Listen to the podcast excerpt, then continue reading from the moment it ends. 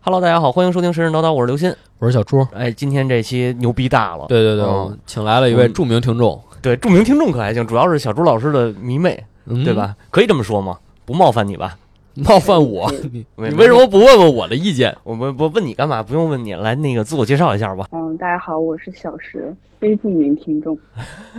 主要是被小朱老师的希罗多德给吸引过来我了们。现在还有时差呀，现在对是在国外对吧？对我现在在德国，然后在公司实习，找了一个时间，找了一个房间，然后来参加录播。嗯，这个挺挺辛苦的。嗯嗯，德国那边是不是公司九九六吗？哎，不九九六，我实验室的领导都下班了。哦，哇塞，那应该行是可以两可以。挺好挺好，我们也是下班录的。对对对，我们也是刚下班。嗯，哎，人说说吧，这期讲什么呀哎？这期这个恰个饭，恰个饭，嗯这得感谢小朱老师啊，这个帮我们拉了一个活儿。对，这期我们又介绍一本书，哎哎，你看看，对吧？咱们神神叨叨是什么电台啊？啊，卖我们书的对，我们那不是那简介上不是写了吗？我们是中文第一档神话播客，啊，对吧？你看前几期那选题，那都什么玩意儿？都谁选的？都来不我啊是都什么都什么玩意儿，对不对？我们要呃正本流量啊清源，呃正本清源，真正讲讲神话，对不对？行行所以行这行期我们讲一讲这个克苏鲁神话，你往这边点儿，你这就那哦镜头里都没 你。我们讲讲克苏鲁神话，对哎克吧？苏鲁神话，我这个确实问了一下新哥，我说之前咱讲过克苏鲁吗？我后来反复的这好个像想了一下，好像讲过一期，上古时期我们 讲的开开台的时候讲的是克苏鲁，讲过一期哎就第一期是克苏鲁，对嗯第一期是嗯啊，后边就没了，没错儿。然后今天呢，我们这个这个小朱老师不是说嘛，溯本清源对吧？嗯嗯嗯哎，我们这找回我们的根儿，所以这回讲讲克苏鲁对我哦们这次不能干讲，啊我，们是借助一本书，哎也是前段时间呃出版的，叫《虚境奇谈》。嗯嗯，我看也有其他的台做了这个节目啊，啊是，但是因为这个书特别的厚，嗯，八九百页儿，反正砸砸人的话是肯定没问题，你要出去嗯包里你未拎着必这个砸得动， 你未必扔得动。我跟你说， 你背包里头打架，哦谁拿那板砖也不是现哦，成就跟拍以前那个打架打群架，书包里都扔砖头哎是吧？对对对对然后对抡书包对对对对对对，啊，就《虚境奇谈》嗯这故事特别多，里面我看了扫了一眼啊，几十个故事。你先说这作者是谁？哦他不，他他这个克虽然说都是克苏鲁啊。嗯，但是是他跟那个我们之前说的克苏鲁不一样，嗯哎，你说克苏鲁，咱们的老说这个艾手艺先生，对对对，啊洛夫克拉夫特洛夫克拉夫特，但是这本书呢不是他的，对，这本书作者叫 C.A. 史密斯，对，克拉克阿什顿史密斯，嗯，啊他应该是洛夫克拉夫特的朋友。好基友，好朋友那好基友，嗯，这个一会儿咱们这个详细讲讲这个人，对，就这啊嗯本书确实它里面故事很多，然后我们就是说，哪怕这个出版社，当然出版社很主动啊，啊，很是很早是就找到嗯咱们了，出版社很主动。呃，即使没有出版社说你们能不能做一期节目这种嗯要求、这种请求，我们后面肯定也会呃也讲会做也会也讲会很做多期，所以大家就是不用着急，我们这故事就只要我们觉得有意思，嗯就慢慢都给大家讲一讲。对，这个这个来龙去脉是这样的。一开始小时候老师问我说：“这有兴趣吗？”我说：“行啊，没问题啊，因为我本身就特别就是特别喜欢这克苏鲁。大家都知道我这个在被超游的主播们爆料过，我天天在家拜那个小搞邪教小仪小式对对对，搞邪教仪式。然后呢，这个小时候老师发过来，我说这书得得做，这书得做，因为嗯 C.A. 史密斯其实我之前看的也不多，我就看过好像有一个叫《黑暗年代》，讲的是那个呃西帕伯利亚大陆的事儿。这这什么玩意儿？就是他一，咱们一会儿都会说到啊，嗯它里边的一个故事，然后包括他的中北之地，这个这个左西克，呃，不是不是中北之地，左西克应该叫末世大陆嗯，啊，然后这几个我都是之前了解过，但是没有细看，所以这本书出来以后呢，我我非常的高兴，非常高兴，而且它里边呢是两本书，嗯，它是一套两本，一本呢是《虚境奇谭》的这个本体，对，哎，还有一本呢叫这个鹤立孔山上的唾沫星子， 说，你正经说叫什么？鹤立孔山的飞沫是一篇是一本诗集。诗集，是他这个史密斯的诗集，哎，我在外网上面没有找到这个《西晋奇谭》直直接的原著。啊，嗯，是吗？他应该是这样的，就是英文的、德文的都没有。对， 他是这样，他这个克拉呃，这个这个谁，史密斯的书其实是出版过几本儿几套吧，应该说，嗯呃，没有一个叫《虚影奇谈》的，他应该是你如果看细看的话，这个书里边译者是有引用的，对对对对，对他这个译者在最开始就说了这个事儿嗯，就是说，呃，本身 C.A. 史密斯在克苏鲁这个圈子里，可能就不是占中心地位的那个作家，所以说关于呃还是挺忠心的，啊还是挺忠心的。啊就但是现在大家，尤其是国内啊，大家更嗯关注的是洛夫克拉夫特嘛，对对对，所以很多人在选他的作品出版的时候，就会嗯考虑到这个事儿，就是说我们到底应该把他的什么作品选进来，做成这个选集。嗯有的人说我把他的，比如说涉及到重要的神的一些短篇小说选进来，嗯有的人说我把他的另一部另一部分作品选进来，有的人科说幻的、奇幻的，嗯对，就每个人他做这个选集，他的想法是不一样的。嗯，那这次这个《虚境奇谭》基本是一个大合集，哎，没错，就是跟小时候玩那什么六十四合一一样，你我操买了一张卡，你就能玩六十四个游戏。你这我估计小时可能都不知道这个，这有代差了一下 就 哦，是吗？啊，你知道六十四合一吗？不知道，我行，欢迎收听超级文化。 哎算了，别打广告什了。么玩意儿？ 哎，这个咱们详细说说这事儿。其实挺感谢出版社这个出版社老师的啊，嗯，那个尤其是我们把底稿给他以后，提纲给他以后，他还详细的去改了改，很然后你的认真对非常非常认对，真。因为这个这个事儿，其实还得多说一句，嗯因为像之前有一些作品，可能大家呀，呃，看到的都是翻译过来的版本。嗯，那翻译过来就涉及废到一话个哎嘛，不是？就涉及到一个译名的问 题。嗯这我跟小石我俩也聊过，哦，就是说，因为他一开始嗯是听这个希罗多德入的坑嘛，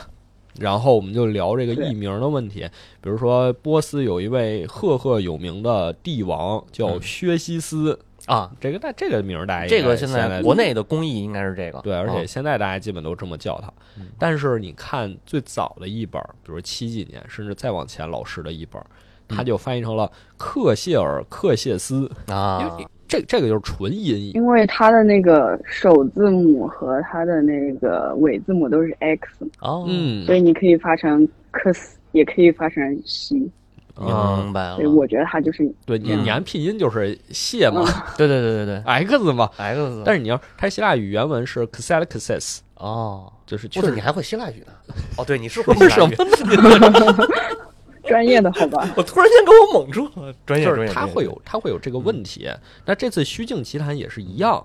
就是小时来一日耳曼语，劈毙了他。嗯，的话，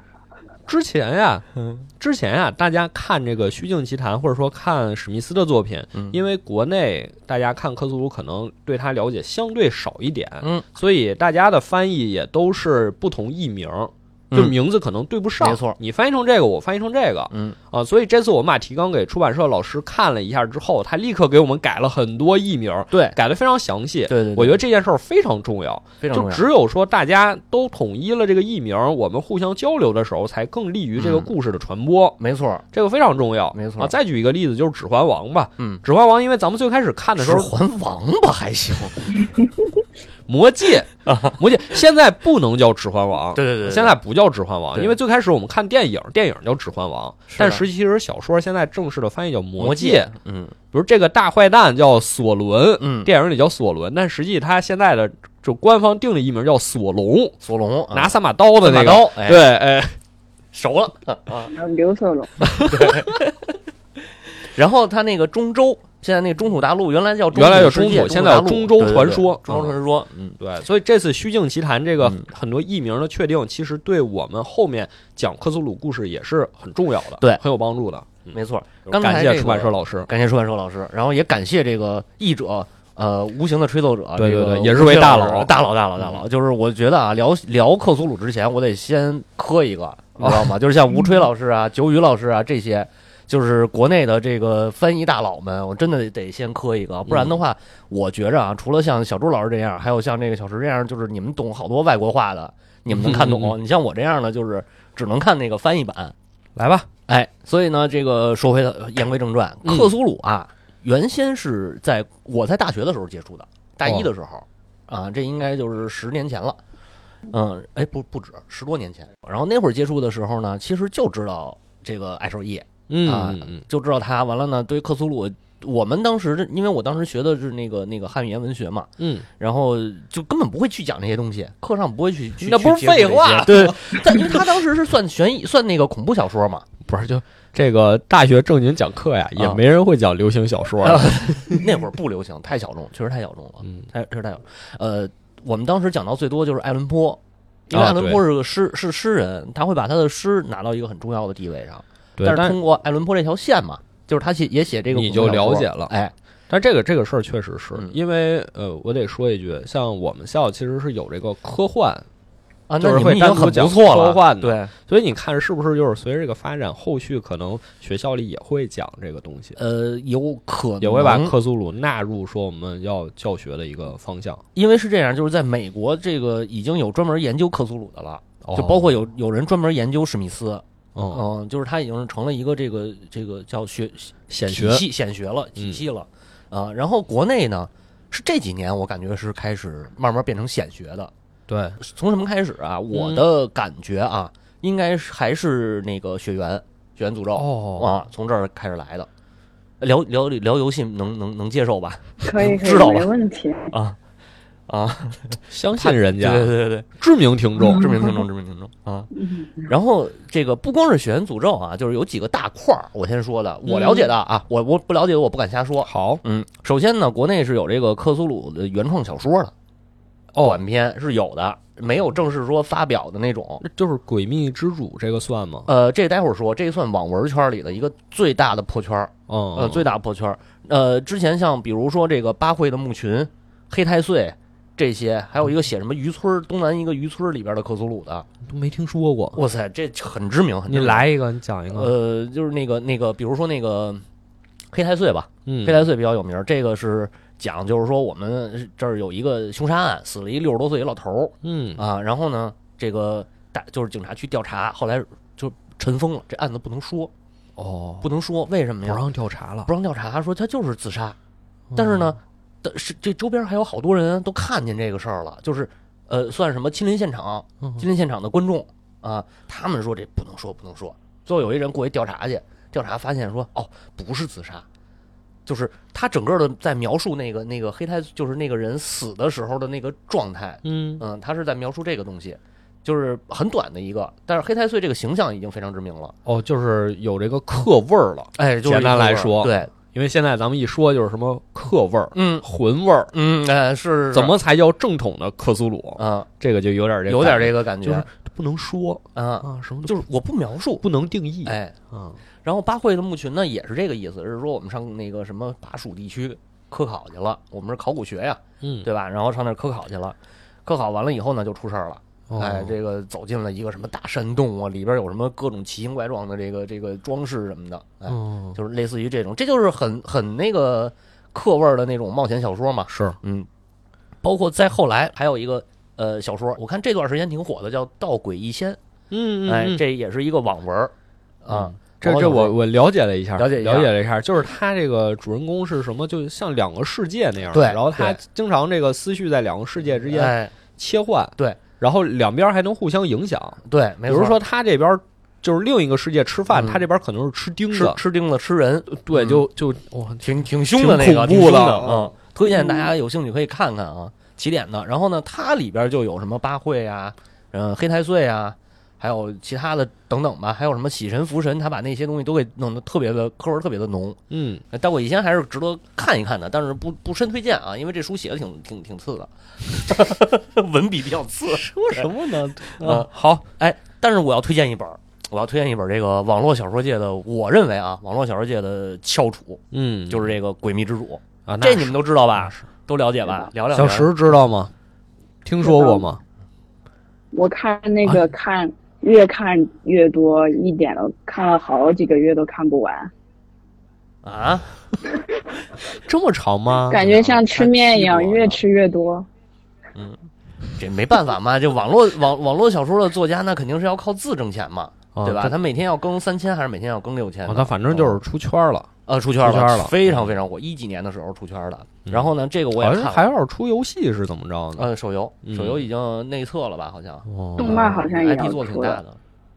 对对对，还动有漫也要动画出嗯嗯，动画要出了。呃漫画当时是卖了版权改编了，哎然后改编作者挺但这烂个的，不是我们今天聊的重点但是还得说一句，啊，还得说一句，就是这是在国内的这个情哎，况。国内的嗯啊，就是《诡秘之主》算是一个破圈儿，嗯因为它已经破了网文圈儿和这个整个克苏鲁这圈儿。从它以后，好多克苏鲁的这个网络小说也开始越来越火。对，就是大家哎开始知道这个概念了。对，然后还有一个破圈的点在哪儿呢？就是你看啊，这个 B 站的这个跑团区里边的是是他妈克苏鲁的重灾区，我跟你说，哦全是就是你看，COC 啊， COC，就是现在说的 COC，哎，这这个个小周老师熟，就嗯克苏鲁的呼唤。哎啊，没错这个因为公社最近也开始好多人想玩这个跑团儿，就啊问我说这有什么区别呀、啊说这个什么 COC、DND 嗯都是什么玩意儿，我就给他们讲了一下。嗯而这个克苏鲁的呼唤就是一个以克苏鲁背景的嗯跑团儿，哎，就是大家讲故事，讲故事，讲故事就是都是跟这个神秘的事件有关的故事。嗯那我也玩过几个，啊，玩过几个哦啊？你玩的是恐怖版的还是不是恐怖版的，就是就是这个故事啊，简单踢来门说，团手枪干克不苏是鲁不？是，就是这。你这个呀，手枪干克苏鲁就是对克系的这个一个最大家最直接的误解。呃是啊， 就是我得干克苏鲁，那不是好多有那种什么踢门团的这么玩吗？就是我把克苏鲁弄死，我就把啊这些古神弄死，啊那就不是克苏鲁，是对吧？？是，这这个东西就是你不知道它是什么。嗯，我们玩那个故事，就是说一开始大家都是扮演自己的角色，在这个城市里生活。嗯，后来呢，呃，发现了这个城市有一些邪教，哎，但是你玩到最后呢，你会发现也没怎么样。嗯就是说，可能啊，实际这些邪教背后干的事儿，嗯，影响不到普通人，或者说暂时影响不到普通人，但是他背后是在唤醒这个邪神。啊，这个比较那个应该算 COC 里比较传统的对，那种就是玩法，就是你只能揭露这个表层的阴谋，但它背后有一个非常非常大的阴谋，它是就是在游戏中是嗯不会向你透露的，你只能找到这个细枝末节，嗯只，能找到一些碎片的东西来知道有这么个事儿的存在对，因为它基本上这个 COC 团啊，我看的好多那个跑团视频啊，嗯，基本上 COC 团就是一个解密团儿，对对它是挖掘线索。对啊，有几个推荐啊，这个大家有兴趣可以去找找，B 站上都有。一个是叫这个淤泥之花与与空心石嗯，啊，这个特别好，是一个魔改版啊，嗯就是它那个做的做的也比较精致，然后剧情也非常非常棒，它是表里两个世界，嗯，然后还有一个叫卡森德拉的黑色嘉年华，这个我推荐给小石看了一集，你啊是吗啊，小时候看了吗？看了，但是嗯他的，呃，我不知道是跑团都是这个视频，它的画风都是这样的，还是只有他是这样的，有一点点出戏，就是有一点点不恐怖，他的画风，对，哦，那个是小珍珠那版，就是哦会蹦会跳小珍珠，他那版就是画的特别可爱的那种形象，哦，而且关键是他们跑团特特别的二逼，你知道吗？对他们有跑得特好别的多缺，好多好嗯搞笑的对话，对，哦嗯，对，这也我觉得这也说明一个问题，就是其实大家现在对克苏鲁这个概念已经接受了，嗯，已经开始重新的发扬这个东西了。哎，所以才会有各种去给它改编，比哎如说让它变得可爱一点啊，对对对让它变得好玩一点啊。对其实，呃，从就是从某种程度上，确实是脱离了这个洛夫克拉夫特和他的这个核心创作圈子的嗯，本意，嗯但是其实是大家更愿，就是其实是对大玩家梗嘛对对玩对梗对，嘛大家对对更对喜欢这个东西了。魔音嘛，嗯对吧？嗯，这很正常。那咱们就是说，这个克苏鲁，你说的这个很对啊，就是现在已经脱离了原始的那种，或者说叫原教旨主义那种啊。对，所以很，所以大家也不要看很多人说拿着这个东西，你就冲上去跟人说你这不是克苏鲁，啊，这就跟那种什么看人穿汉服就一定要上街扒人衣服，说你这穿山寨货，你这制式不对，就是那种，就跟那种人是一样的。大家不要这么干，对就是但我们喜欢一个东西，我们也愿意让它发扬光大，是是是去去去传播它，我们嗯对对别人要包容一些。但是还是可以了解一下的，对吧？对对啊，你这说的都不，这期别讲这 个了，别讲书了，原教旨主义没了都。没有没，有，就是我我大家得听我们节目才知道哦，它原本是哎什么样的。是才知道，就是说大家就是玩梗，你也要考虑这梗有、哎有没有意思，没错玩的对不对，对不对？嗯这个精妙的梗总是让你会心一笑，对不对？你不了解原著，你也玩不出这么精彩嗯的梗。是这么回事儿。所以呢，就是言归正传，说回来，这个史密斯他的书里头啊，其实大家不熟是因为什么？是因为他不是那种科文特别浓的。啊，就是洛夫克拉夫特的小说是什么概念？就是一个人，一个调查员，然后神神叨叨的跟那儿写写信，或者嗯写或者记录、写日记。对对然后正常人谁写日记啊，对吧？ 然后要么就是这个自说自话，跟那儿交代什么这那的说一堆，然后那个就感觉这人就神经了啊。但是史密斯的不是，史密斯不是那种说呃中呃就是这个什么工业革命之后的那种背景哦，啊，他的作品他一共是几大这个这个我我来说的话就是几个故事群嗯啊，一个呢叫这个西帕波利亚故事群，哦哎，这个是比较就是比较大的一个他他这个故事群是什么概念呢？就是说这一些故事都讲的是一个一个地方一，个地对方一个的世一界个，事儿，对对对，就不不是一个事儿，好几个事儿，它也是短片，它也是短哦片，它也是嗯，但是它就有点就是它像的阿世界加观莎的那种，啊，对对对，哦，对对对，有点那啊个一感个觉系列一个嗯系列的，对哦对，但是阿加莎是什么呢？是我的主人公是一个人，然后这个、哦这个对史密斯是我这个地儿，就是我我就告诉你，这个西帕波利亚这是一个地方，嗯，嗯、然后在这块在这块地就是在这块土地上面发生发生了了很多事儿很。多事儿嗯啊对，，因为这个书的目录啊，这个《虚境嗯奇谭》目录里确实第一部分就是这个西帕伯利亚嗯故事群。对，他这个我我刚才看了几个嗯几个故事，好像它有一个大的背景，说是远古时期有这么一个嗯城市，嗯没错特别的辉煌，没错，但是出现了一个叫白巫女的人，白巫女预预言了她这个预言世界要完蛋操了，对对，说你们都完蛋，赶紧走吧，对哎留着就是死。没然后错，这个城市就荒废了荒废了啊。嗯然后有些人去里面冒险呀，嗯然后他会讲这个城市后面会怎么样。然后这个背景设定呢，既然它是一个远古大陆啊，它是远嗯古大陆，呃，实际上它里边就是剑与魔法，哦哎，剑与魔法这个呃，西帕波利亚里有一个著名的老法师叫伊波恩，嗯哦，然后呢，伊波恩有一本书就叫《伊波恩之书》，这个呢，是呃，史密斯其实提过有这么一个，但是没说这书是怎么回事儿哦，对，啊。后来他这个就是因为他的小说也是连载到那种质量杂志上嘛，嗯啊完了，读者一看说，哎，有一个叫伊波恩之书的，人给给编辑写信， 给给出版社写信，说那伊波恩之书在哪儿卖呀？我也想买去。 哎我觉得这也是，这这哦其实很多人、很多作家都会这么玩儿，对，就是给你留个扣儿。对也对，比如说呀，比如说嗯咱们最熟悉的、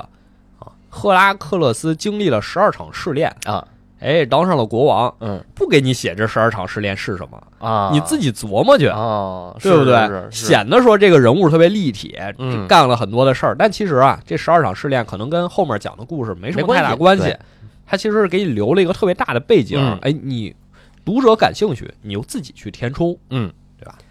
所以就是包括伊伊波恩这个，他只是讲伊波恩这么一个人，然后在呃这个这个说一下这个出现伊波恩的这本这个小说啊，嗯，呃短篇的名字叫《通往土星之门》，哦，这也哎是他比较知名的小说之一。对，非常知名。呃，这里头呢讲的就是呃呃这里就又出来一股神，嗯叫萨托古亚，萨托古亚，萨托古亚哎哦这个萨托古亚是一个什么神呢？嗯史密斯有一段描写，给大家念一下，可以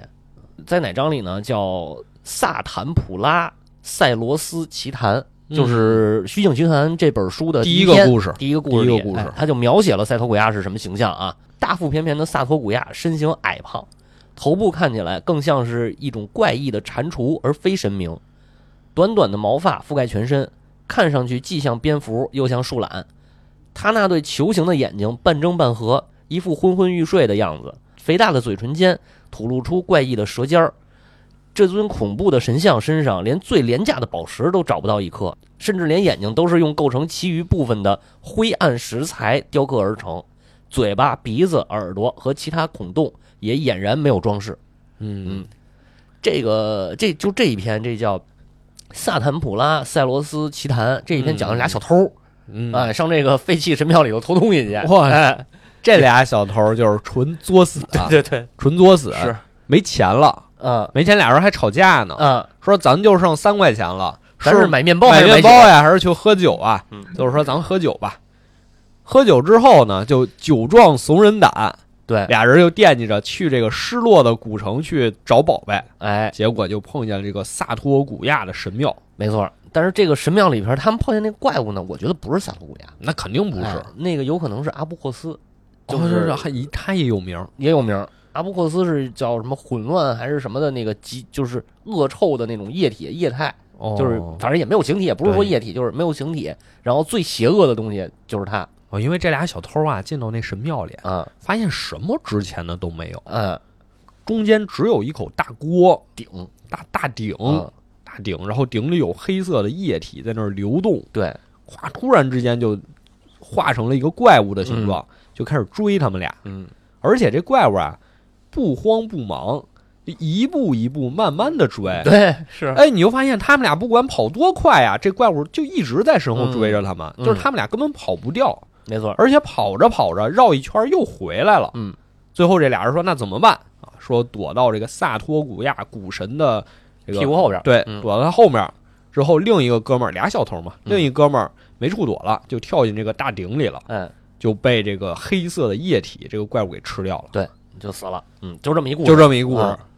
所以说他这故事都特短，都特短，因为你别都是短你别片看他这八九百页儿，其实嗯每个故事都特短。对，但是故事特别多。嗯这个就是说当时的一个这个创作的题材啊，呃，它是连载在纸浆杂志上，对就是低俗小说嘛，那个那种东西啊。然后，哎，这特有意思，我觉得。你嗯看，，呃，爱手艺的那个故事，基本上他，尤其是瑰丽幻谈，瑰丽幻谈特别爱收录他们的东西嘛，嗯就是克苏鲁，基本上可以说大部分的克苏鲁的故事都在瑰丽幻谈的这个杂志里边儿是啊。然后呢，勒夫克拉夫特基本上是写一篇收一篇，写一篇收一篇嗯，啊。然后史密斯是写一篇剧一篇，写一篇剧一篇。那嗯还文得采是太好让了洛夫克呃，对，他的文采不太适合，就是就是哦，呃因为这个啊呀，啊啊！瑰丽幻谈的那个编辑赖特说，嗯呃，就是就是大家对他是公认的，他很了解自己的读者嘛。然后说你这个写的挺好，但是呢，我们不收。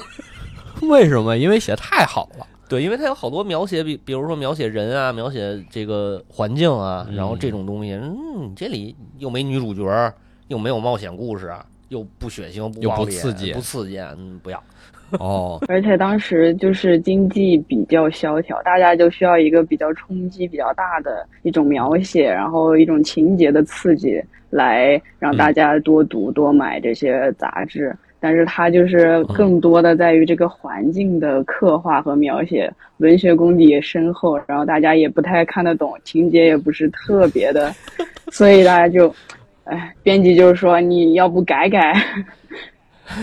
呃，编辑一看就是感觉有点像做语文题似的，请写出这段环境描写的作用。嗯，因为他是这样，就是这个这个谁啊，这个史密斯啊，嗯，他本身就会好几门外国话，对对啊，而且据说他这个据说啊，他记忆巅峰时期，嗯他能背韦氏词典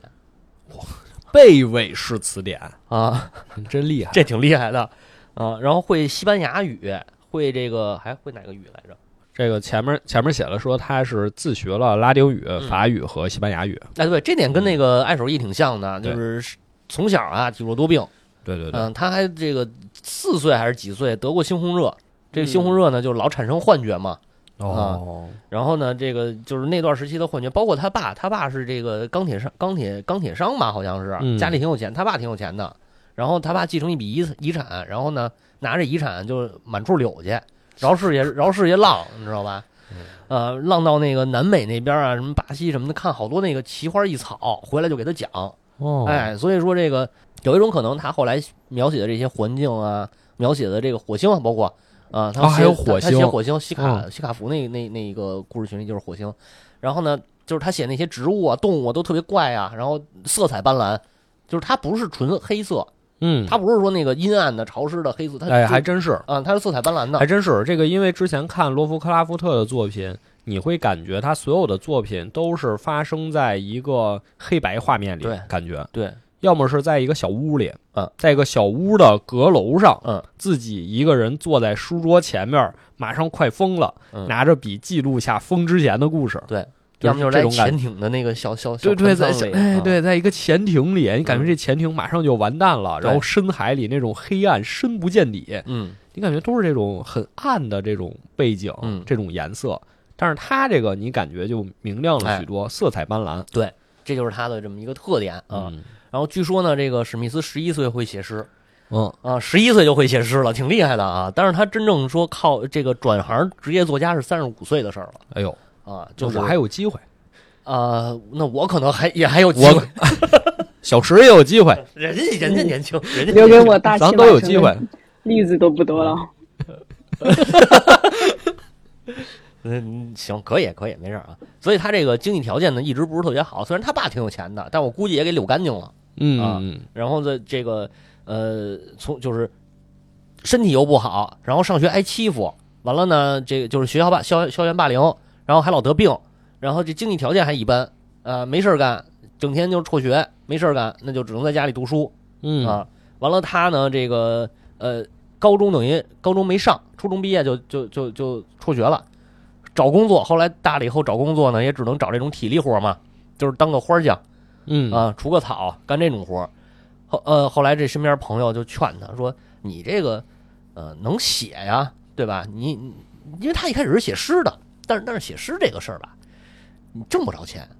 嗯是，啊诗人一般都是得饿死不是你当时不光是写诗挣不着钱，啊。写歌什么的你也挣不着钱写歌那版权这两年才刚那 什么，啊！你这很多东西当时文艺创作就是很难挣钱。对，然后呢，就是反正追捧他的人也说他这个也给他起名儿起绰号，叫他太平洋的祭词。嗯啊那随对吧便起随便起，啊我是这个朝阳区什么什么啊，你朝阳区什么呀？ 你朝阳区河马不怎么露脸，我是和平街莎士比亚啊，河对， 快接不上了都。嗯啊，完了，包括他那个就是二五年的时候嘛，他的他他他还给那个洛夫克拉夫特的小说叫《潜伏的恐惧》，嗯还给他画过插画啊哦，就史密斯自己画画也行。多才多艺，多才多艺，他写诗、画画、雕塑、写小说都行，嗯嗯，还是我觉得还是挺厉害的这个人，嗯，挺天才应该是。包括他自己还举办了两次个人的画展嗯啊，然后包括到四一年的时候，呃，人家给他办了一个个展，就是连有有三十到四十件雕塑后啊，就是他的哦雕做塑做也雕塑行雕塑也行，嗯哦，都雕塑也行啊。然后他做雕塑啊哎，雕的真好多厉害都是好多都是那个爱手艺写的那些怪物，哦，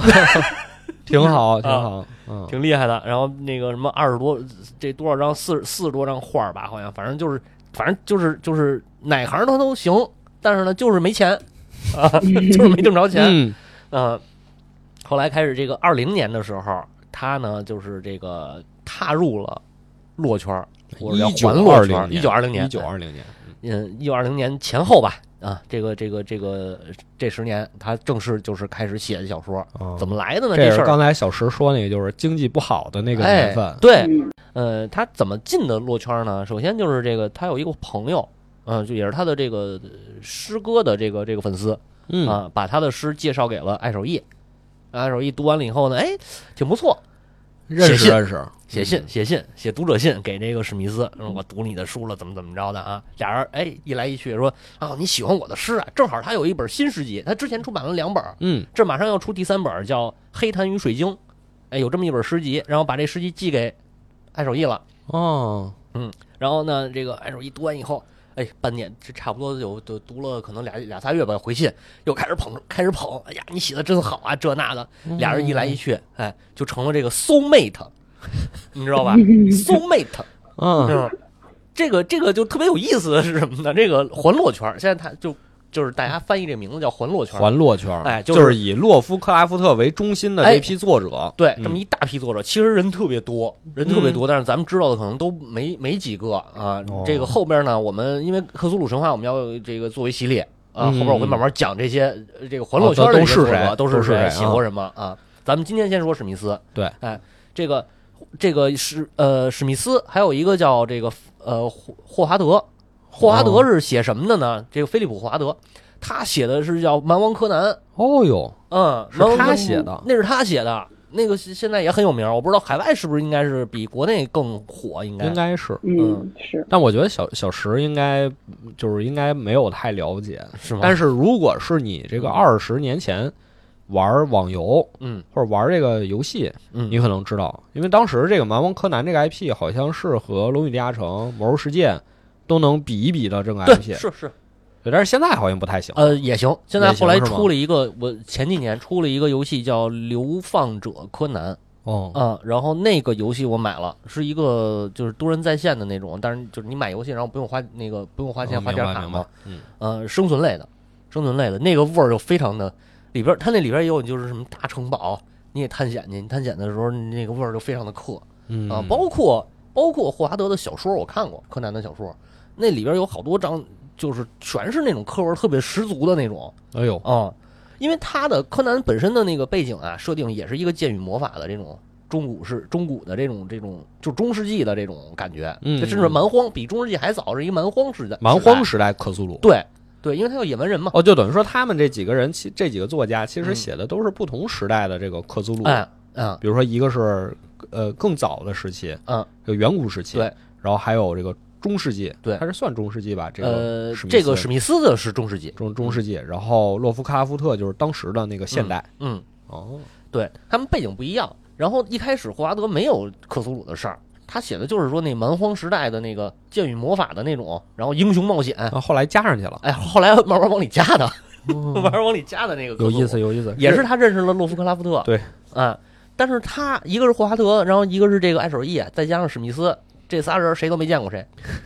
你知道吗？全是笔友，骚妹他妈哦，全是笔友行啊，谁也没见过谁，尤其是老这个老洛啊，跟那那哥俩都没见着啊。但是后来就是这个题外话嘛，就是这个谁霍华德死的时候，给洛夫克拉夫特的冲击也挺大的。嗯，嗯，那没过多久嘛，他的他又他也染病了，然后去世了嘛。嗯，呃，是这个有一个说法叫什么？呃，瑰丽幻坛的三圣，呃，哦，瑰丽幻坛三杰叫就是霍华德、呃，艾守义跟这个史谁密史密斯斯啊，还有一个三三圣就是嗯叫克苏鲁三圣是谁呢？史密斯、艾守义，还有一个叫奥古斯德雷斯。我没听说过。这个人非常非常重要，哦，嗯，但是留到后 边讲。先提一句，嗯啊后边会单独讲的啊。埋一先堆提句坑啊，埋一堆坑，就是我这我们节目的特点就是埋坑啊，从来不填，填填填填填填，我这前面好几个我都忘 了，，你这我都忘了坑是什么了。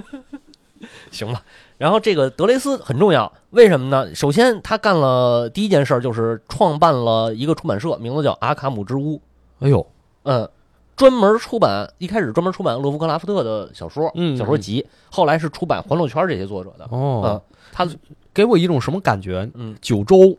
哎，就是大家一批人聚起哦来对写一个，对对吧？啊，小石也看过九州，对江南老师的，但是我开始追他的时候，他就结刊了。哦啊， 就我高中的时候，刚开始我说哇，什么东西这么好看，我就每个月都买，每个月都买，买了几个月之后，嗯他就结刊了。但是现在都这开始九州骂江制南 了， 啊九州这市是吧这这个就有点像，对，其实九州就跟这个很像，它是一个完，就是一个独立的，或者说一个大家大家就拼起来的世界出观我们这个世界观的啊作品。啊。嗯，让阿卡姆之屋非常非常有名。现在你看那个好多好多就是海外的啊，这个英文版的这些这些克苏鲁的书都是他出的嗯，啊。然后呢，第二件事儿是什么？是他在史密斯、还有林卡特、还有等等其他一批这个环洛作者的帮助下，整理出来了一套这个克苏鲁的神话体系。哦，这个重要了。这个非常重要。嗯所以呢，就是对于德雷斯这个人，呃，也是这个两极两极分化啊哦对他的对对对评论。一部一部分人觉得呢，你这不不克了，你就是原教旨主义哦，那种，你瞎整理，对你整理出来神话体系，我们那是不可名状的，那不能说说出来就不是了哦啊、那你整理完了这东西不对了就，哦，那一是嗯部分呢。就是觉整得理特别出来好挺好。嗯我我们可以在你的这个这发扬个光大。发扬光大，我们而且我们也可以在这个世界观这个基础上，我们再去创作。嗯对吧？它很完整，而且再有一个就是通过他的整理，最后影响到了谁？嗯，混沌社那混沌社是什么？ COC 啊，哦，他就是如果没有这一套神话体系，那么克苏鲁跑团这件事就儿没有那个跑团规则。对这个规则是玩不出来的。哦，所以这个是这个就是德雷斯这个人是非常非常重要，他自己也能写，也能编，然后他呢也能也能整理这些东西，而且我觉着啊，他可能比这哥几个有钱，肯定有这钱点，很重要， 对吧？这点很重要。怎么说呢？嗯怎么就肯定有钱呢？那他自己自己创办出版社啊？对呀、他帮所有的人一起出书，就像一个有钱的富二代，然后为自己喜欢的爱好就开始创建一个俱乐部，然后把所有的人养在底下，嗯，梅第奇家族一样。嗯，老袁，老袁，感谢老袁，感谢老袁，感谢老袁，来吧，继续吧。然后咱们接着说这个，然后呢，就是当时他不是这样跟艾守义他们就有交流了嘛？嗯有交流以后呢，他的这个朋友就是说，你看啊，现在咱们这经济环境也不好，对吧？都打萧条了，嗯，嗯，然后你这出去干活你也挣不着什么钱，你能写小说啊？你投投稿写小说，你起码能保证你的经济来源啊，是不是？比你出去这个卖力气，你身体又不好，你也干不了什么体力活儿，嗯，啊，你比那个更好点儿吧？这样他慢慢开始写小说，然后走到了这个就是成为职业作家，这是大概大概在他三十五岁的时候，嗯，然后呢，史密斯的创作高峰期就是在一九二九到一九三七年这个时间段，呃，大约写了有一百多篇，然后呢，这个一九二六年的时候有一件事儿，就是他的诗人的那个，他认为是就是他他他叫人家老师嘛，嗯乔治斯特林去世了，自杀了，哦，呃，这给他影响很大，他从此以后就不写诗了。就专注于创作小说了。对，伯牙绝弦了。哦，嗯，伯牙摔琴谓之音。然后呢，为什么一九三七年以后他的小说创作又又又走到了一个低谷呢？因为三七年艾守义去世了嗯哎呦，啊，他没发誓再也不创作小说了，那倒没有，那倒没有，他就是就是还是不爱他不是也爱还是得但什么吃都，soul mate 没有诗他， 诗他后来也写，他就是哦，就是说说什么玩意儿，呃人设 先立这人 这人设就崩了，这就人家、嗯人家就是说受到的冲心理受到的冲击比较大，当时对很吧痛苦当时很痛苦，然后呢，我以后呢可能就不会说以把后我的应该精力对全放在这个以后应该事更认真的创作，来哦纪念我的老师，纪念我的朋友。情啊，你是这样 的。嗯啊， 行。然后呢，这个一九二六年的时候，他史密斯写的第一篇短篇小说叫《庸都的魔怪》嗯啊，这有这个短篇我还没看过， 啊，就是这一个这这一定要加上二，然后二七年就大萧条了，大萧条以后呢，就是加上他父母年年龄也大了嘛，所以收入都指着他了，就开始正式的卖书，呃，卖卖卖这个卖文字啊，嗯然后其实他从二六年以后，他老师死了以后呢，就是这个这个乔治斯特林死了以后，他就开始画画，他把大量的精力用在绘绘画上边儿，嗯啊，就是其实也是为了缓解自己的痛苦嘛。是对，包括三七年，呃，艾守义死了以后，他也他有一段时间也没有创作小说，那段时间他就玩雕塑去了哦，啊，就是相当于还是嗯说到做到了。对对对，当然就肯定后边还得写嘛，对吧？还得写书嘛，相当于是什么呢？他的绘画对于他来说是，而且他也是自学啊，很厉害，很自学，二十几岁才开始学的画画，没经过老师的指点，哎呦，纯自学，艺术特天才。天才，绝对是天才。那他画呃，的就怎是么他样认为，嗯、画的很不错，他画的很不错，因为他给你想他给爱手艺画过插画，然后他嗯办过个人画展，所以至少在当地还是很有名的。对嗯因为他其实创作的时候也是一开始都是周围的人觉得他很有名气，对但是再向外扩展可能就比较难了。对，是的，是的，但是现在出圈了嘛，嗯给我的感觉就是他可能把绘画这件事儿当成了一个，嗯，怎么说呢？就是他这不是工作，因为写书、写诗或者写小说都是他的工作了，能赚钱都是对为了赚钱或者为了什么，那是工作。绘画可能就是自己的一片自留地嗯，啊，就跟我们录播课一样，我不高尚，嗯不不是，主要是挣不着钱，挣着 钱了不这么说了。继续吧。哎，然后呢，他的他呃这个史密斯呢，还有一个事儿就是他特别不喜欢精英圈儿，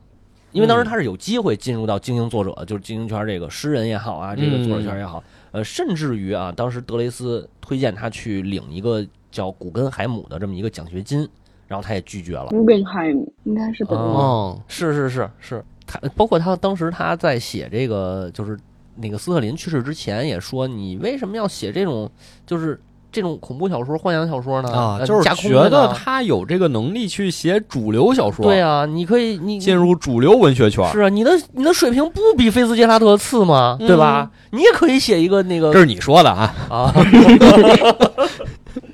当然我也没有很喜欢菲茨杰拉德， 我一直就不喜欢他。啊 行吧，嗯，就是你为什么不写主流小说对啊？啊，你可以就是你可以继续写诗啊，嗯你也可以继续写，你你可以写主流小说呀、而且这些小说还可以发表出版啊。你写这种架空世界观的东西，你只能在那些呃几就就是最底层的杂志了，对吧？嗯嗯，纸纸浆杂志。就是你只能在那种低俗的小说这个杂志上面去发图表什么图啥呀？对吧？嗯嗯，他说图一乐，可能是图一乐，他他他怎么说的？他认为他说我的想象力，我在这样的架空世界上面我是能发挥的，哦，嗯，因为他写诗本身就是他的想象力非常的丰富，你包括看他的小说也是这样嗯啊。你说我的想象力可以在这种这样的这样的这个这个架空的世界里头去发挥嘛？而且我并不觉得我写这种架空世界的故事，呃它不如那个主流的，嗯它，不如那些东西。事实证明，呃史密斯说的是对的，是但是只是他早了一步 对吧？说太说太早了。啊。那就稍他要微早一是这点再过一百年啊，放到现在，那绝对就这话无可挑剔。无可挑剔，无可挑剔。对，但是呢，同时他也非常不满这个杂志的编辑，还有这些杂志读者的品味，嗯因为他确实就是，你想他头一个稿改一个稿，编辑就说你这不行，你得改稿，嗯，然后头一稿你得改稿，要么就不收。好几个月，这好几甚至于一年两年都没人理他这作品，过两年又人又来了，你改改这个，改改那个，然后我们我们收了，就就是这种事儿，所以他就对这这个这个纸浆杂志啊也是很有意见的，啊，然后这个决裂的点呢，在一九三三年，就是惊奇故事的这个编辑雨果跟斯巴克，这非常有名啊，科幻圈非常有名的。嗯为什么他为什么这个史密斯跟惊奇故事有关呢？因为他也写科幻，嗯啊嗯他的他的小说，你比如他写火星，写火星冒险，然后有这种科幻，但是他的科幻不是说硬科幻嗯啊。这个吴吹老师给他的说的是叫叫似似科幻，啊就是像科幻的那种东西啊，如科幻啊，就是是如科幻幻？吗？啊，他可能连软科幻都不也是不是，啊，都不是。但是他就是我去火星冒险了，我去哪儿哪儿冒险，我不会写科技，我只是借助科学的，因为那个时代的科技是在发展的，嗯就是呃，就是就是工业革命嘛，工业革命以后这科技肯定是很发展很发达了。然后他借着这种呃工具，或者说借着这样的东西，然后他去展开他的想象。所以，他火星在他的笔下，火星不是说我们去探险，然后我们去找地外地外的生物，找什么这些那个的，什么火星救援那种，不是那那种是东西什，么呀？就是还是克苏鲁、哦一个味儿。你上火星上也是火山星洞，上克苏鲁，对，火星那儿也有一山 洞，哦，就火星也有这个史前文明啊，也有史前文崇明拜这个古神，对对对嗯啊！你写萨托古亚的时候，萨托古亚是从土星来的，嗯嗯我呃主要是当时有一个火星热嘛，就是当时有一个科学家猜测，就是觉得火星周围的那一圈是有生命的人类或者是外星生物来创造的，所以突然就开始兴起了一种地外生物的这种幻奇妙幻想，然后大家都会去呃去追捧这些，然后所以我觉得他是为了这个，所以把他的地点放在了火星，然后他继续写他自己的故事。对哦嗯对，是有这种，就是有的作品确实是这样，嗯。然后呢，就是这个三三年啊，就是他跟这个雨果跟斯巴克呢私自没通知他，自己把这原原稿给改了。哦编辑自己改稿了，改完稿以后他就急了，从此跟这个呃惊奇故事就算彻底决裂，然后自费出版了一批这个就是出版了一个小说集，里边都是没有被杂志被这个惊奇故事收录的这些作品，嗯就是他包括编辑为什么不爱收，就包括他写这个，比如《通往土星之门》，有读者说我看这个《通往土星之门》，我得报本词典，因为史密斯老用生僻词，嗯啊嗯嗯血迹，对，炫技，甚至有时候他还用拉丁文、法文和西班牙文直接写，那谁看得懂啊？就是很多人不愿意看那种益智的电影嘛，就是啊因为你得看字幕嘛。那对是。然后呢，这个就是好多人评价评价他的小说啊，就是有的人啊评价他小说就是加长版的这种散文诗，嗯因为咱们读的这本儿是翻译过来的，然后这个如果要读原文的话，可能感觉还是不一样。那你读翻译版，你其实就能感受得到，嗯，就是它确实很多描写是那种诗一样的描写，对，他是有确实那种能感受得到的。对，所以这个吴吹老师很厉害嘛，嗯， 捧一下译者，然后这个包就是包括他这种玩文字的这种这种行为啊，一一导致他有太多的精力都放在了想象力，还有这种氛围营造、这种文字描写上边，而拉低了人物和情节的地位，这就导致了很多读者不爱读，哦，然后也导致他的作品传播其实没有那么的广明白了，啊。嗯包括他发表在杂志上的很多作品都是改了三稿四稿，啊、就是结局什么全改。我记得我我就是在看在看这个《惊虚境奇谭》的时候，呃，那个吴吹老师就在底下会标注说我们这翻这版翻译的呀是原版，然后那个那个那个杂志版在哪儿哪儿你能看到，啊、这怎么为什么我这个原版是什么什么样？然后这个杂志上 原版 改了写得几太版，次了，我不想翻译是吧？有很多 也这种，还是翻译那个改过的吧。也不是，它其实原版有的时候那个，比如结局什么的，可能就不一样哦啊。然后还有中间有几个故事是说我们主要的是用原稿翻译的，但是结局我们保留了杂志版，因为那个结局更好。呃，真是没想 到，对，然后嗯这个早期呢，史密斯的作品就是受《一千零一夜》的启发很很多，他设定在这个印度啊这种，嗯然后到这个后期的时候呢，他的这个哎作品就慢慢元素就丰富了，比如说像有死灵术，有魔法，有神话生物，然后还有这个呃来自外部的这种妖怪啊嗯，各种邪神，还有什么食尸鬼、狼人呃，吸血鬼都出来，你甚至你能在里边看见拉米亚，啊，所以我我一直抱着这个想法啊，就是说克苏鲁这个文化其实是很包容的，呃，是，就是它能和很多这种传统文学上或者说民间传说里这些恐怖的东西结合。对，没没错，它这个应该就是把它们都结合到一起了。对，而且他有一个有有一个那个给他后世给他的评价啊，特别的到位，就是说他呃他跟爱伦坡一样，嗯，对尸体非常的迷恋。有什么具体的例子吗？我我具体有点忘了啊，是佐西克还是那个阿维鲁瓦涅？嗯、这个地方谁统治呢？是一个亡灵巫师统治啊、呃，这个大魔法师。嗯然后呃，底底下全是食尸鬼哦，就是他统治一堆食尸鬼，啊，全是食这个这个食尸鬼还会法术，会巫术。哦 真 厉害。特别厉害。他的风格咱们都已经说完了啊、嗯然后他创造了大的啊这个故事群啊，刚才说了一个西帕波利亚那是是吧？这个是属于，而且西帕波利亚特别有意思是什么呢？他是古希腊诗人品达提出来的，嗯是在欧洲北部有一片儿叫西帕波利亚的大陆，但是品达当时说是这儿气候温和，特别好，就跟天堂一样。嗯嗯嗯，到这个到这个谁史密斯先生那儿呢，就是改成中北大陆了，就那是是我看着有点那个阿兹特克那个劲儿。有点那意思，嗯啊然后这个这片儿反正各种妖怪，然后各种邪教啊，全都有啊，就是魔法，对他这个后面还有一个故事群叫波塞冬尼斯，哎，嗯波塞冬尼一听这斯，些也跟希腊神话有关系。对，这个波塞冬尼斯说的是啥意思呢？呃，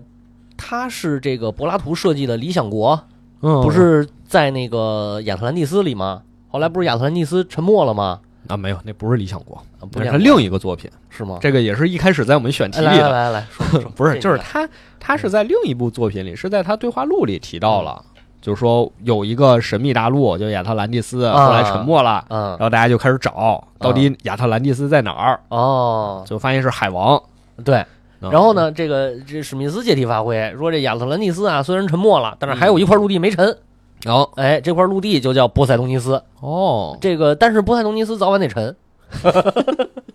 所以他也带着嗯什点，么呀？他也带着点末世气氛。哦嗯，那还有什么作品集呢？然后呢，这个还有就是异星冒险嘛，西卡福、那就火呃星、火星，呃，嗯这一部分，这一部分它有一个比较知名的作品叫《深谷住民》。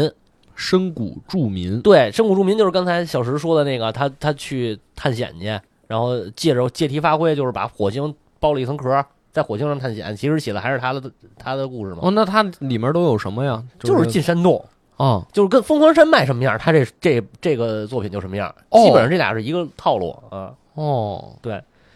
然后这个还有一个就是刚才我提了一个阿维鲁瓦涅，阿维阿鲁维瓦涅涅，，哎，这个有意思，这个是据说啊，据说现在比较公认的说法，说有人对比过阿维鲁瓦涅的地图和它就是它的那个地形啊什么的，它的设定嗯，和法国的叫奥弗涅大学是一样的、哦啊。这也是他学法语，学法语之后看见这个地图了，哦就是设计出这个阿维鲁瓦涅地区。哎，有可能啊， 不知道啊，不知道。嗯对，那这里头我给它起名就是异化的法兰西，因为它在这片土地上面呢是有基督教传统的，嗯，大家有信仰新教，然后这是就相当于是城里的那个内城的，或者说是文明的地区哦啊。另一部分就是野蛮，野蛮地区，森林什么这个这个荒地上不在城里了，这帮人都是啥呢？都是啥？巫师、吸血鬼、狼人，然后这个什么萨提尔、拉米亚都在这里哦啊，就是希腊神话那堆全给揉进来了。哦像同人文一样哎， 啊，同人文可还行差不多。就是他把他看见所有东西全放进里了，是 吗？对，然后这个这个读起来的感觉，其实我觉得有点像《十日谈》，但是就是它可能是恐怖版的那种，因恐为怖版《十日谈》对，因为它其实在描写的就是人性啊、宗教啊、理性和欲望这这种对立的那种状态，嗯不是说宗教就一定是好的，那个神父也也被自己的欲望所左右，然 后是吧？是《十日谈》是哎不是就这逻辑？最坏的就是神父，我跟你 说，你看这么多书，你还看不出来吗啊，？是是是 最坏的肯哎定是那神父，是是是是，没毛病，没毛病，艾斯美拉达是吧？就是就是每次那角色一出来，你感觉哇，这人倍儿伟光正，这后面肯定出事儿。嗯，对，现在现在大家不是都这套路吗？嗯但其实你一看，全都是史密斯之前玩剩下的，啊对，是是，也不是他玩剩也下的，不是他，这十日就是就玩剩下了。对嗯然后最后再讲一个中国大陆佐西克啊，左这什么大陆？中我我我我的那个起的名叫中末大陆啊，它那个原版我忘了叫什么什了么，周末大陆？中末就是就终是极达就是哪两个字末世终极哦末末尾的末，其实就是末世的那种感觉。哦啊，因为佐西克本来就是一个，呃，世界已经毁灭了一轮了。哦，这就是说你刚才说有那个死灵巫师控制对了食尸鬼那个，对对对，对。然后整个这个这片大陆就是死气沉沉，然后行将就木的这么一种感觉。著名的这个克苏鲁的神祇啊，叫莫尔迪基安，就是一个食尸鬼大神。嗯嗯、他就是在佐西克这里头创造出来的这块大陆里。嗯哦，然后史密斯是怎么写的呢？他就是他说，按照我的构想，佐西克呢包括了小亚细亚、阿拉伯半岛、波斯、印度、部分北非和东非地区，以及大部分印度尼西亚群岛。南方的某处存在一片新的澳大利亚，西方呢只有少数几座已知的岛屿，譬如居住着黑色食人族的纳特岛。北部是大片未经探索的沙漠，东方是无垠的未知海洋，居民主要是雅利安人和闪米特人的后裔。但西北方存在着一个黑人王国，叫伊尔卡。其他王国中也零散分布着一些黑人，主要是在皇宫之中。南方群岛上幸存着印度尼西亚人和马来人的民族。当代文明的科学和机械技术早已被遗忘，一同被遗忘的还有我们如今的宗教。但佐西克崇拜许多神灵、巫术和魔鬼信仰，像古代时一样兴盛。水手们只有桨和帆，那里没有火器，只有古老的弓箭、长剑，还有头枪等等。首要的语种起源于印欧语系，像梵语、希腊语和拉丁语那样有丰富的曲折变化的语言。嗯，他这就是很很传统的当时那个年代的所谓叫东方学，嗯，就是他们对东方是有一种幻想，是的，是的，是的，是这样的幻想。是的，但其实是完全，他们完全不了解这片土地发生了什么，这片土地的历史，但他们就觉得，哎，这应该是这样，对，所以对，他就设计了成这这这样。你对你现在你现在听你你刚念这个前两句话，我说，哎呀，这要是放在现在，那不得被骂死，对吧？你写一篇亚洲大陆，你说我们都是那个死气沉沉的，啊就是我们人都死过一轮了，你说这现在也写不出来这种东西。对你看看那个一百年前嗯他是怎么写的，对。现在很少有人说这个世界毁灭一轮以后，然后现在新生一个文明，很少去这么写了。嗯啊，但是史密斯的这个佐佐西克就是在这样的背景下去描述的。实际上，他的新的文明里边只有就是没有火器，它是冷兵器时代。嗯你发现有一个特点，就是史密斯的作品大部分都沉都都是属于那种中世纪冷兵器时代、嗯前科技时代。嗯然后这个是他和这个洛夫克拉夫特最非常非常大大的的区区别别，对，非常大的区别。呃，他自己说过一句话，他说现代人最普遍和最惨痛的错误是认为古代已死。哦嗯，所以他的就是他会描写很多这种古代，嗯虽然说是克苏鲁，但是他好多作品其实没有那么浓的克味儿，他不是那种那种史密斯，就是那个罗夫克拉夫特那种，我觉得这个啊其实啊，就是他说古代已死这个概念，嗯倒是也很克苏鲁，啊，因为你看在我们熟悉的这个克苏鲁小说里，嗯大家总是以为我们现在的文明是很厉害的，嗯是很优秀的，嗯古代的都是不值一提的。嗯很多人抱有这种傲慢的想法去走进那些古代的遗迹，结果就遭遇了这些不测，哦，还真是，变得疯狂，嗯拿了古代的遗物，然后就出事儿了。嗯让自己的思想就混乱了。嗯，所以其实洛夫克拉夫特也是在批判这种想法，就是认为现在已经比古代要强。嗯，就是但是洛洛夫克拉夫特是认为科技进步是是对的，就是他认为最终科技是要进步的。包括他跟霍华德之间也有过分裂，嗯霍华德认为科技是这个就不就是不认为不认为科技是好的，然后我觉得史密斯也是，对，所以所以史密斯他说出这样的话，其实嗯我觉得他们几个这个想法还是挺一脉相承的。是这虽然只是表现的形式不太一样是吧，比如史密斯就说：“那我就写一些古代的故事。嗯然后洛夫克拉夫特说：“我可能写现代的故事，让你看到古代对现代的影响。”嗯，你们这些人都是很狂妄的，实际还是股神还是会能控制着你们的。对对对对对，还是有很多未知的。对嗯嗯就是整个克苏鲁啊，这最主要的一个核心嘛，就是呃，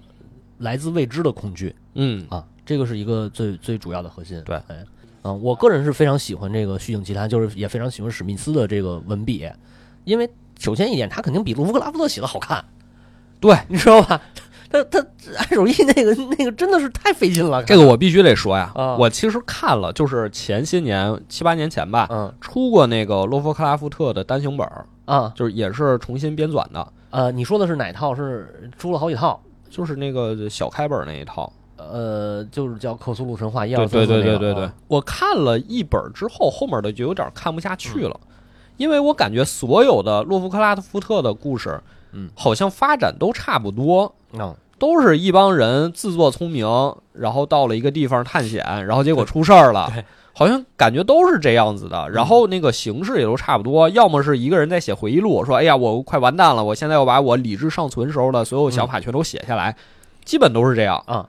但是我看《虚境奇谭》的时候，翻开你能感受到那个故事明显不一样，是是，就是因为它会给你用更细致的文笔嗯去描写他遇到的所有的这些事儿。甚至他会有那种特别黑色幽默的那种感觉。嗯，就比如那个讲一讲吧，讲一讲那个通往土星之门，好，好吧？说说细节。说说细节啊，通往土星之门呢，它讲的是这么一个事儿啊，就是说这个，呃，它也是西帕波利亚的啊，然后也是伊波恩的这个故事，然后伊波这个有一个女神叫伊赫乌蒂哦，女神，然后她有一个教教团，这个教团的首领叫摩尔基嗯啊，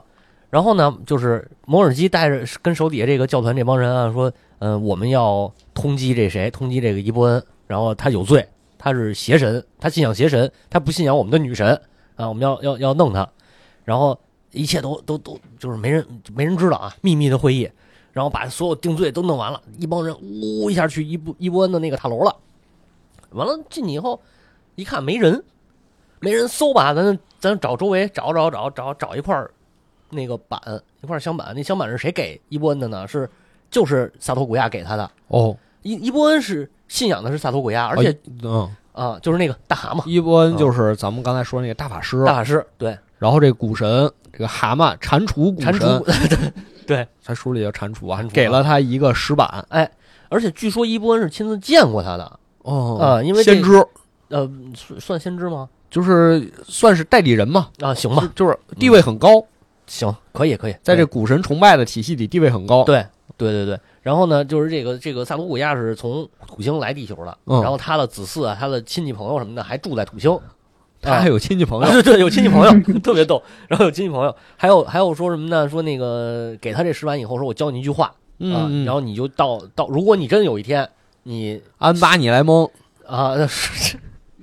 念完之后就能穿墙了，对对对对你妈就咪妈咪能去火华火山救母，啊，是是是是这意思，哦就是你你反正你去火星吧，你要去你就是你这就石念板就去火星对了。不是不是念，是你这石板你尽量别使，哦你生命受到威胁的时候你再用，哦因为你去了你回不来，啊哦去能去，我这是单程票，去能去，回来你自己想办法。嗯行，嗯， 这么个意思。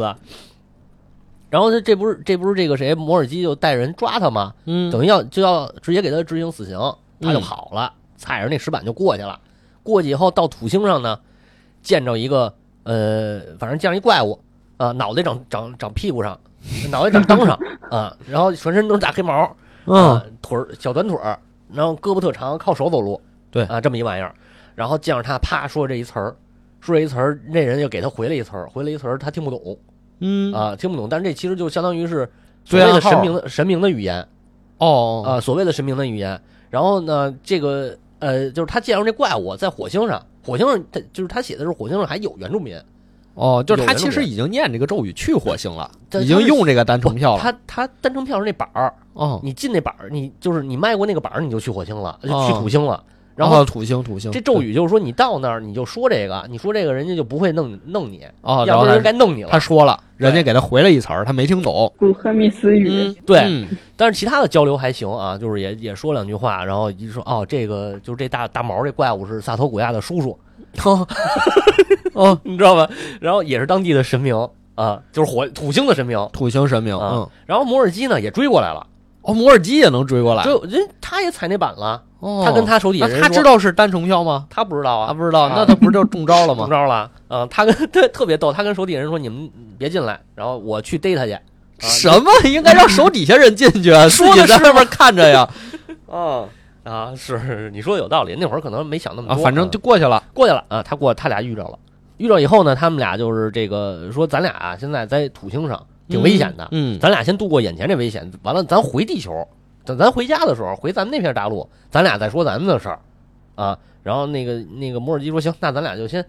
先保命吧，对吧？嗯先想办法回去。他们俩遇到了一个这个当地的部落，呃，就是当就算当地人吧，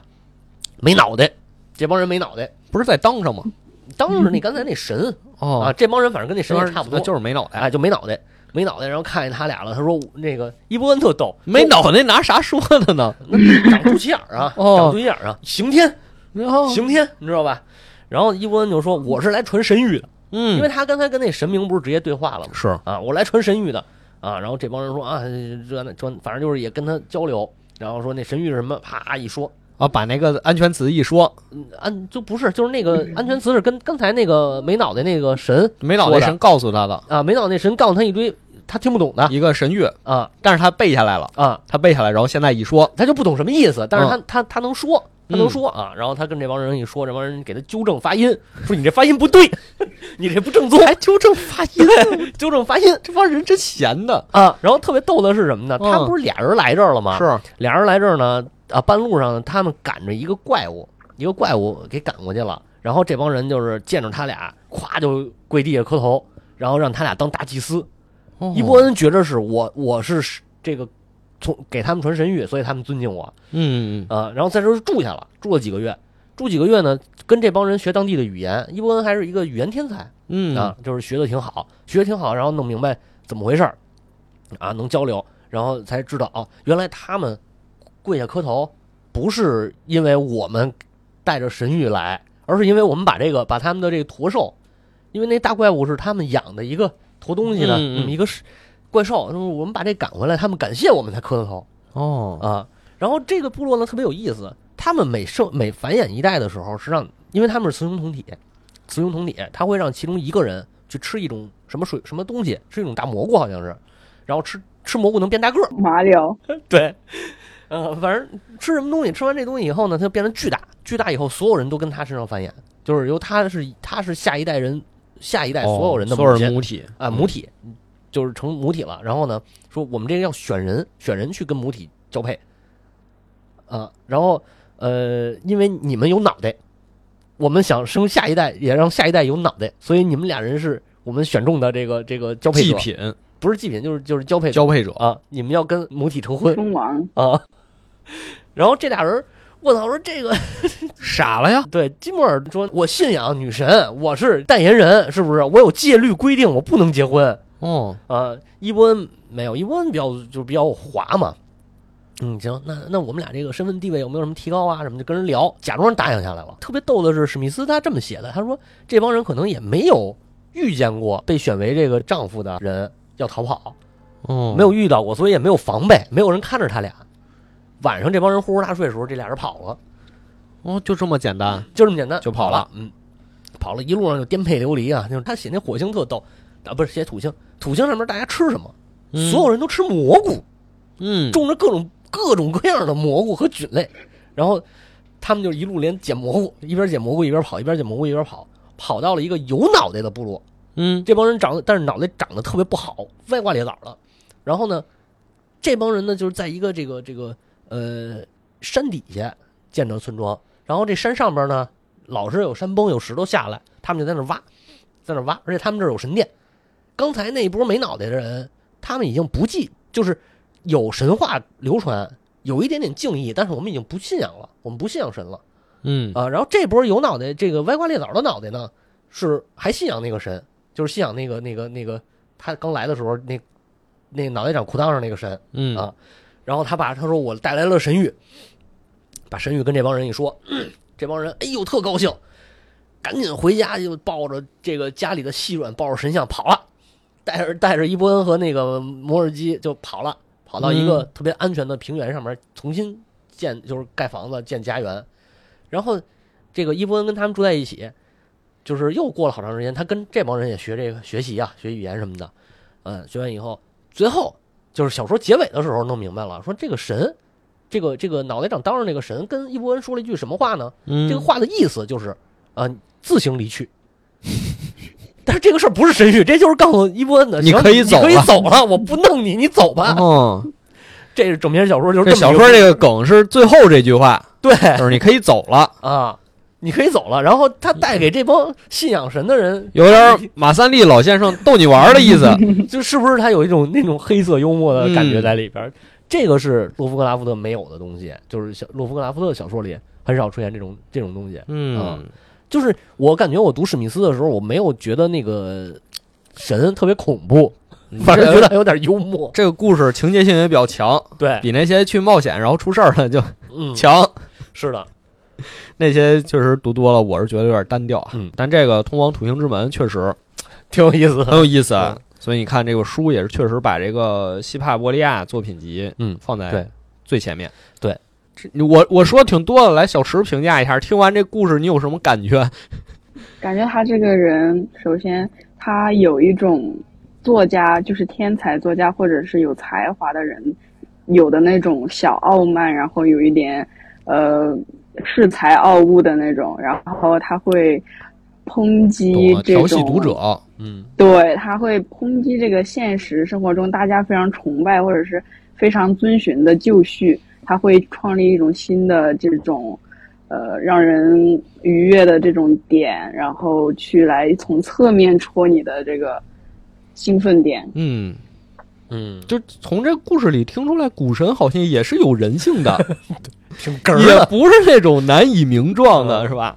对，对，在他的这个里面，神可能只是一种异界生物，然后超能力者的一种统称。他可能是更，而且我记得有另一个故事，他就是描述这个神，他其实也是他们神界的小小喽啰，然后他他被当成了一个非常厉害的主神或者是创世神，然后他去他去反讽这个大家所信仰的这个传统的宗教或者是传统的呃嗯，体系，然后他去说我其实根本就不是神，然后我在愚弄世人，就是这种态度，我觉得特别可爱。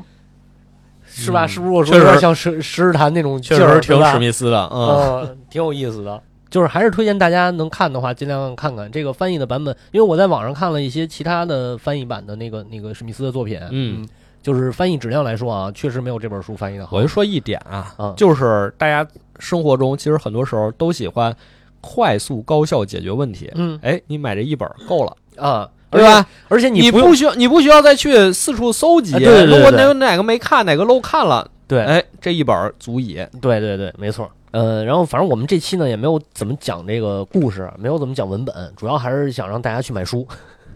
没有，嗯后面其实也都可以讲讲，嗯因为我感觉他这个每一个作品群确实主题比较鲜明，对对对对对，然后也方便我们去讲它里面的小故事。是的，是的我，们今天就简单讲了两个，嗯讲了最最开始的这两个啊。如果大家感兴趣的话，就可以到我们置顶的或者 show notes 里的链接来购买这本《虚境奇谭》。哎，推荐啊，还是很推荐的。这个书的质量非常好，啊嗯，反正我是先买了。好嘞，那我们这期就到这吧，我好们嘞下期再见，拜拜拜拜。拜拜。